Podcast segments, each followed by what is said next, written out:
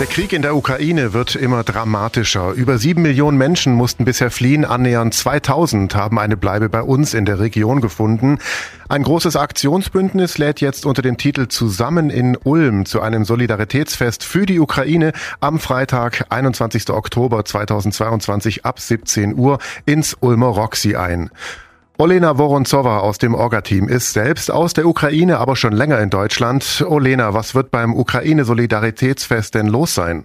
Es werden deutsche und ukrainische Künstler und Künstlerinnen auftreten. Ulms Bürgermeister Herr Tschisch wird auch das eröffnen und es wird auch für das typisch ukrainisches Essen gesorgt. Eintritt ist frei. Es wird auch ein Programm für Kinder und Jugendliche geben. Also feiern gegen den Schrecken und für das Miteinander. Viele haben ja gar nicht mehr so präsent, was da in der Ukraine eigentlich los ist. Man muss immer wieder was machen und zusammen machen und die Leute zusammenbringen. Das ist das Wichtige, dass die Leute auch integriert werden und neue Gesichter kennenlernen und äh, dass die Leute verstehen, dass man an das Thema auch denkt und das nicht vergisst.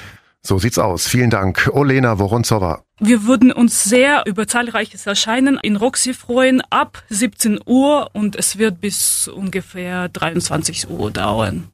Ihr habt's gehört, ein großes Aktionsbündnis lädt unter dem Titel Zusammen in Ulm zum großen Solidaritätsfest für die Ukraine am Freitag, 21. Oktober 2022 ab 17 Uhr ins Ulmer Roxy ein. Der Eintritt ist frei. Alle Infos dazu findet ihr auf donau3fm.de. Ich bin Paolo Percoco. Vielen Dank fürs Zuhören. Bis zum nächsten Mal. Donau3 FM. Einfach gut informiert.